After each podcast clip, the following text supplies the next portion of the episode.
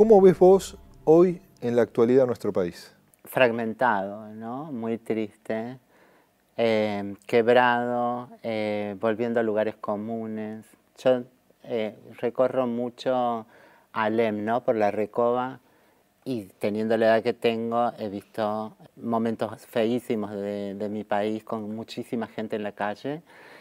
que había empezado a retraerse, ya no los veías tanto y desde hace un tiempo hemos vuelto a ver cómo esto crece, ¿no? Y cómo crece y son familias, y son familias que tienen su, en su momento su arbolito de Navidad, sus cositas para los chicos, digo, no, es gente que estructuralmente haya, haya vivido, sino que es echada, expulsada, ¿no? que se caen de la línea de pobreza y de dignidad. Y esa desigualdad impacta con mucho más violencia a todo el colectivo LGBTI, ¿no? Siempre estamos como a la cola, ¿no? Somos el último orejón del tacho, entonces cualquier cuestión que suceda a nosotras nos impacta inmediatamente y de manera drástica. Sobre todo en, aquellos, eh, en aquellos aspectos que, no son tan eh, concretamente materiales, sino simbólicos, como la violencia y la agresión ¿Quiénes van a ser primera asaltadas, robadas con, violencia? Eh, las prostitutas, las trabas, son como una cartera caminando ahí eh, y no, tenemos vigilancia. No, van a asaltar a, a, Tinelli o a Legrand, a, un empresario, no es fácil llegar a ellos. Están los, mecanismos de seguridad. Eh, empieza a ser pobres contra pobres. ¿Y, cómo, cómo, ha sido tu, transitar, tu, análisis también de la realidad del colectivo LGBTI a lo largo de los últimos 20, 30 años de, esa Argentina? Eh, mira, ha cambiado y, ha ido cambiando para mejor. Eh, y es como si fuese, se pudiese analizar en círculos concéntricos, ¿no? Hay lugares eh, donde es muy segura por una cuestión eh, meramente de estatus económico-social, ¿no? Si, si, yo llevo a, mis niños, niñas, niñas a, Pacífico y los dejo ahí comiendo tortitas en ese mundo ideal, obviamente seguramente no les suceda nada significativo del orden de lo violento. ¿Qué pasa cuando te alejas y vas para Constitución y dos tortas se dan la mano ¿Qué pasa si se quieren dar un beso? ¿Qué pasa si cruzas la General Paz? ¿Qué pasa si pasas por, por, una iglesia y acaban de hablar de el demonio que las travestis significan? ¿Qué pasa si se sienten amenazados con eh, palabras, como, con, frases como eh, con, con, mi hijo no te metas, ¿no? donde lo emotivo está tan intrínseco? No solo son demonios, están estigmatizadas, sino que además eh, van, a, van a atacar o van a pudrir a, mis niños, a mis niñas. ¿Cómo ves el presente en nuestro país? Y la verdad que es un presente muy complicado, muy duro, para un sector muy grande de la sociedad hoy por hoy es muy desesperanzador hacia el futuro, marcado sobre todo por la incertidumbre económica que ha generado el gobierno de Mauricio Macri. Parece ser que la sociedad tiene una capacidad de organización para poner límites frente a políticas abusivas. Ahora, para la construcción positiva. Y es más complejo, es más complejo. En el 2001, frente a la crisis, una, eh, digo, eh, hubo una reacción social de, bueno, a ver, qué sé yo, los clubes de, de trueque, de, construcción de, solidaridad muy grande, eh, las asambleas barriales, el poder ciudadano, del voto. El, es, eh, es indispensable saber votar bien en la Argentina. Y esto también es una responsabilidad del ciudadano. ¿Y de los medios, Gustavo? Bueno, los medios, obvio, por supuesto. ¿Cuál es el rol de los medios por supuesto. para fortalecer la democracia y no profundizar la grieta? Bueno, primero, bueno, la verdad es penoso que un sector importante del periodismo haya ayudado a alimentar la grieta, con el periodismo de guerra que desde el 2009 han realizado en la Argentina, que hoy está en debacle, porque ese periodismo de guerra hoy ha perdido en rating, ha perdido en credibilidad, sus coroneles están desacreditados ante la opinión pública ¿Pero es el periodismo o los grupos empresarios que son dueños de los medios? Está bien, pero en un momento, viste, es todo, porque vos tenés, han intentado hacer en estos años un pensamiento único. Y los que no nos sumábamos a ese pensamiento único, que por suerte en distintos medios somos varios, eh, bueno, te empezaban a etiquetar, a adjetivar.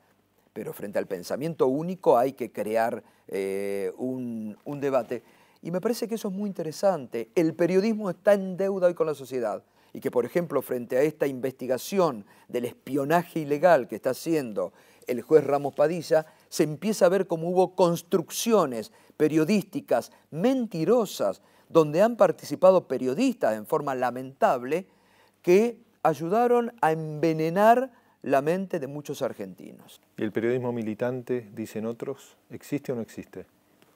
A ver, yo no me engancho en eso del periodismo militante, porque eh, algunos pueden tener eh, simpatía, pero digo, digo, y además la sociedad te elige o no te elige. El periodismo tiene que ser eh, objetivo, buscar la verdad todo el tiempo, crítico, ¿viste? Y en eso hay que mantenerse. Pero periodismo de guerra, realmente nunca más. Le ha hecho muchísimo daño al país, a la democracia y al propio periodismo. ¿Y qué hacemos para romper con esa mirada discriminatoria que muchas veces se manifiesta, no solo en la violencia, ¿no? en su posición extrema, pero sí también en comportamientos a veces cotidianos? ¿Cómo hacemos para desaprender como sociedad de estas enseñanzas tradicionales que nos ha impuesto para ser una sociedad mucho más igualitaria? Está la empatía, eh, empatizamos porque somos dos varones, porque tenemos la misma edad, porque somos del mismo pueblo, porque tenemos la misma religión, etc. Por la cosa, empatizar y esto es más o menos cómodo y sencillo. Ahora, ahí, eh, si le ponemos eh, en dualidad el esfuerzo por la solidaridad, aquella persona con la que no concuerdo, porque no entiendo nada, porque es travesti y realmente está absolutamente alejada de mi realidad y mi experiencia vital, eh, bueno, eh, implica un esfuerzo de solidaridad para aún, a pesar de la diferencia, tratar de poner cuestiones en común, consensos básicos. Esto hace de que tenga que haber una, apuesta, sobre todo eh, desde los estados, de un diálogo social importante, permanente, constante. Por estadística, a las trabas nos pasa entre los 8 y los 13 años que, te, que somos expulsadas del hogar al asumir nuestra identidad. ¿A qué edad vos asumiste tu identidad? Eh, muy, muy niña, yo creo que como a los cuatro, jugando con mis eh, amiguitos, entendí que ahí había algo raro, eh, que yo no estaba siendo igual a las nenas sino en el cuerpo, sino que igual a los nenes, pero que quería esa otra orientación y empecé a a buscarme. Lo dejé stand-by en discusión porque no tenía argumentos y, eh, solo tenía lo que yo sentía. Em, lo asumí radicalmente más o menos en el paso de la primaria a la secundaria y, y fue cobrando fuerza, son procesos. Si yo tuviera que trabajar políticamente solo desde mi experiencia, bueno, eh, ha sido bastante particular, es bastante particular. Yo hoy tengo trabajo formal, entre otras cosas, trabajo en el Estado. Tengo obra social, eh, tengo aportes jubilatorios, tengo resguardos. Eh, no soy el común denominador en mi comunidad en un 89% alojadas en situación de prostitución. esto, entre los 8 y los 13 años, expulsadas del hogar, obligadas a migrar no en términos eh, eh, heterosexuales, solo se entiende, eh, entienden la migración como de un pueblo a otro, de un país a otro, de un continente a otro. nosotras migramos de la familia heterosexual hacia la vulnerabilidad infante, situación de calle. Todas estas, estas luchas, esta militancia, ¿pensás que está impactando en que tengan una vida con más amor, con menos discriminación aquellos niñas o niñas que definen una identidad distinta a la heterosexual?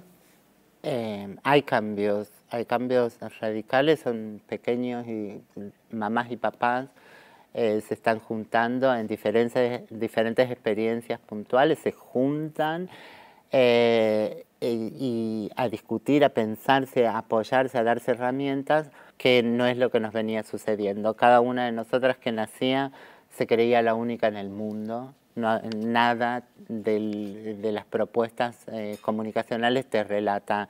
No hay canciones, no hay libros de escuela primaria, no hay nada que nos hable a nosotras y que nos muestre legítimas, posibles de ser. Bueno, ellas y ellas se están juntando y juegan y saben que existen y nos conocen a nosotras las activistas y dicen, ah, se puede, hay otros ejemplos que no son de prostitución, ese no es mi camino. Digamos, eh, esto se va dando, son cositas pequeñas, puntuales, son procesos históricos, es mucho lo que hay que por desandar, eh, pero esto va impactando. ¿Y cómo debe regular el Estado los medios de comunicación, ¿no? que ha sido un tema de profunda discusión, de un conflicto muy profundo en la gestión de, Cristina Kirchner. ¿no? Y muchas veces uno observa que cuando los gobiernos intentan regular los medios de comunicación, aparece ¿no? la bandera de la libertad de expresión. ¿no? ¿Es contradictorio regular con la posibilidad de que haya una libertad de expresión plena? No, me parece que, que no es contradictorio. Primero con una ley de medios que lamentablemente este gobierno eh, archivó, ¿no? ni bien llegó. Y me parece que el gobierno anterior se quedó a mitad de camino. Hoy tenés que, sí o sí, eh, tenés que regular eh, todo lo que sea por Internet, porque no podés que, que cualquiera produzca cualquiera, cualquier elemento, muchas veces descalificante, mentiroso, injuriante, y que ahí no haya ningún tipo de regulación. Me parece que ese es un punto muy importante que lamentablemente la ley de medios del gobierno anterior no contemplaba, que era todo el tema de Internet y redes sociales y todo lo demás. ¿Y qué órgano judiciario necesita la Argentina? Vos que le das mucha visibilidad a un problema estructural que es la democratización y lograr también una justicia imparcial que busque la verdad y no que esté al servicio de defender intereses sectoriales. Primero que la política tiene que volver a ser política. La política se tiene que terminar, o mejor dicho, los dirigentes políticos tienen que terminar con la judicialización de la política y de haberle dado un poder que no les corresponde a los jueces. Entonces, basta, muchachos, hagan política, construyan política, diálogo, consenso. Dejen cuando algo no les gusta de correr al Palacio de Tribunales a denunciar. ¿Y por qué se producen esos retrocesos? Porque se ha perdido calidad eh, política porque se han perdido los partidos políticos. Si hoy no tenés partidos políticos en Argentina. ¿Y quién gana cuando no hay partidos políticos? Y gana eh, esto de que no, que la política no sirve, que la política es negocio, que la política es tranza. Gana el discurso light que este gobierno y algunos programas de televisión se han prestado a hacer. Yo siempre pongo el ejemplo de la Unión Cívica Radical, un partido de poder centenario que hoy le niega a sus afiliados la posibilidad de hacer lo que siempre se le rindió culto en el radicalismo, que eran las internas, que muchas veces, por así decían, uy, los radicales lo único que saben hacer interna, pero tenían un partido con vida propia.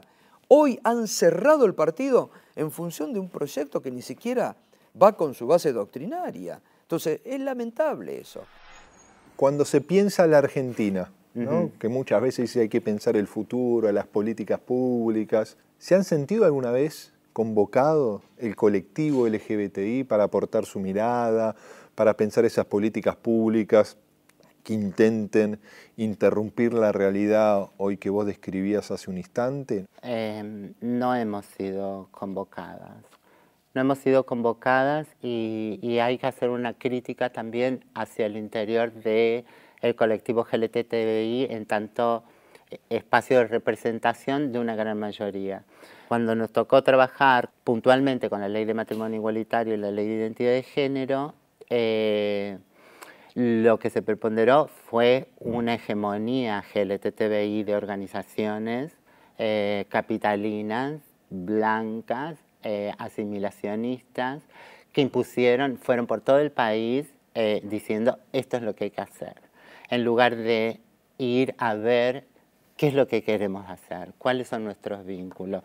Nosotros queremos casarnos realmente como el, como el paradigma, ¿es eso lo que hacemos? ¿O lo que hacemos más importante en nuestra vida es apoyarnos como amigas y amigos? ¿no? La, torta que tiene la marica vieja y quisiera cargarla en su obra social, pero no hay cosanguinidad. Es la amistad la que... Y ahí no se escuchó la necesidad. Esto no se escuchó y se replicó el modelo heterosexual que el modelo como heterosexual para heterosexuales está en franco retroceso. El, el, mundo heterosexual quiere ya cosas más laxas, como uniones civiles. Y eso vos planteas que hay una corresponsabilidad, obviamente. Primero, de la colectividad. De comunidad. Que no es lo mismo la comunidad LGBT o el colectivo capitalino que la realidad hacia dentro de las distintas provincias argentinas. Era tan necesario trabajar el colectivo el, tema del matrimonio igualitario, que son, por supuesto, un avance, por supuesto, una mejora en términos de derechos civiles, eh, cuando un colectivo como el travesti lo que está pidiendo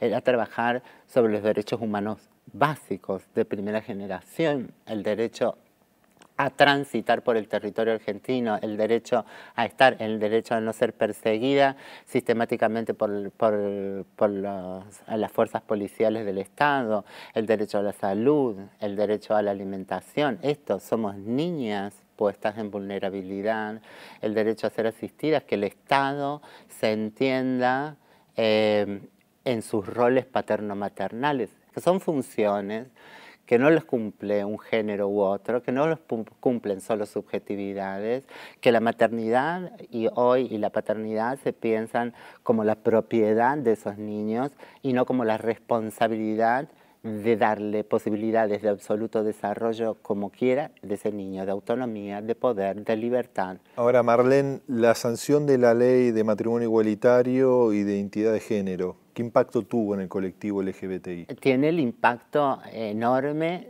de que fue un momento de diálogo social mucha gente que, radicalmente ni lo pensaba, lo empezó a pensar. Mucha gente que estaba en contra, se le cambiaron los argumentos, porque tuvo mayores argumentos y cosas. Y alguna porción que sigue fundamentalistamente pensando en contra, bueno, no cambiará posiciones, pero sabe que, eh, que está siendo mal vista por el resto de la sociedad, que es incorrecta políticamente y se sujeta por qué muchas veces uno observa la historia argentina que hay esos cortes profundos, ¿no? desde el nacimiento de la patria, eh, unitario, federal. Yo no me dejo guiar eh, por el fanatismo y menos por las redes sociales.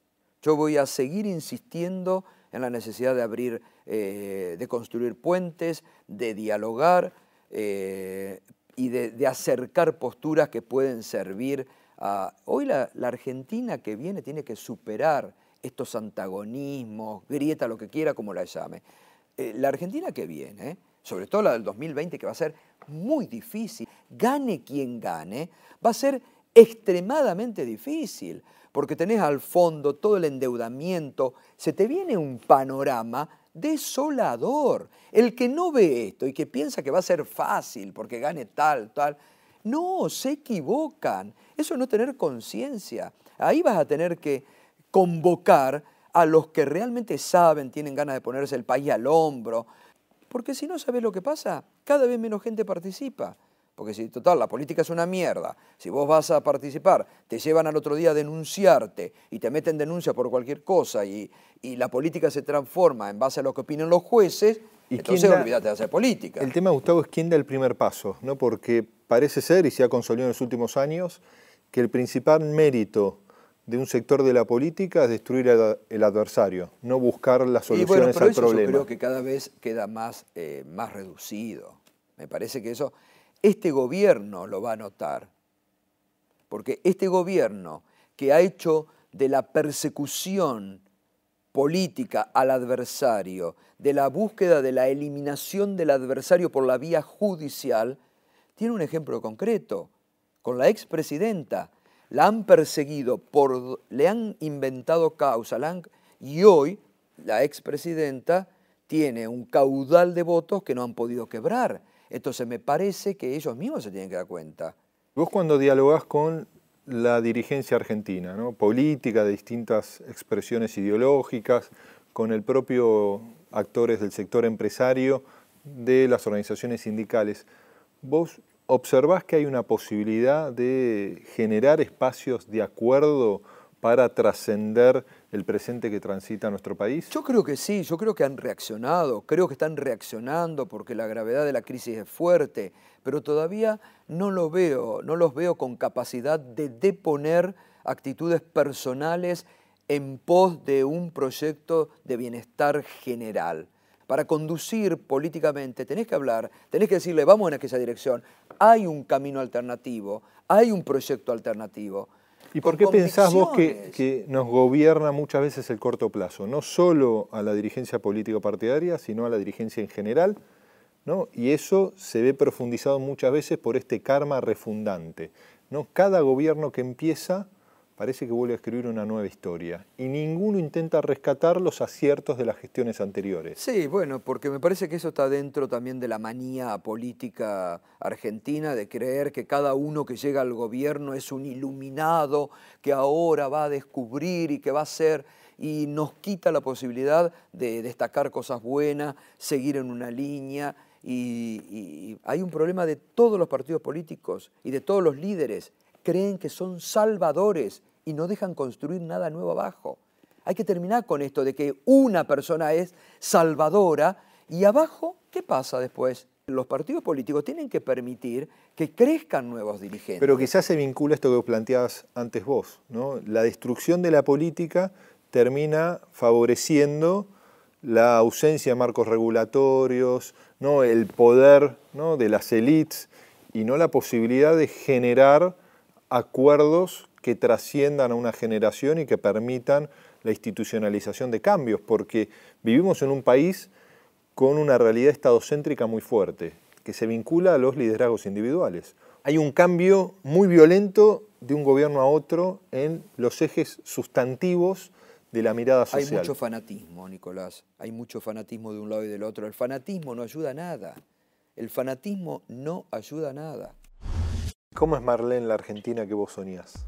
No es muy idealizada, ¿no? En términos de todos eh, eh, montamos un pony eh, rosa y comiendo algodón de azúcar, sí.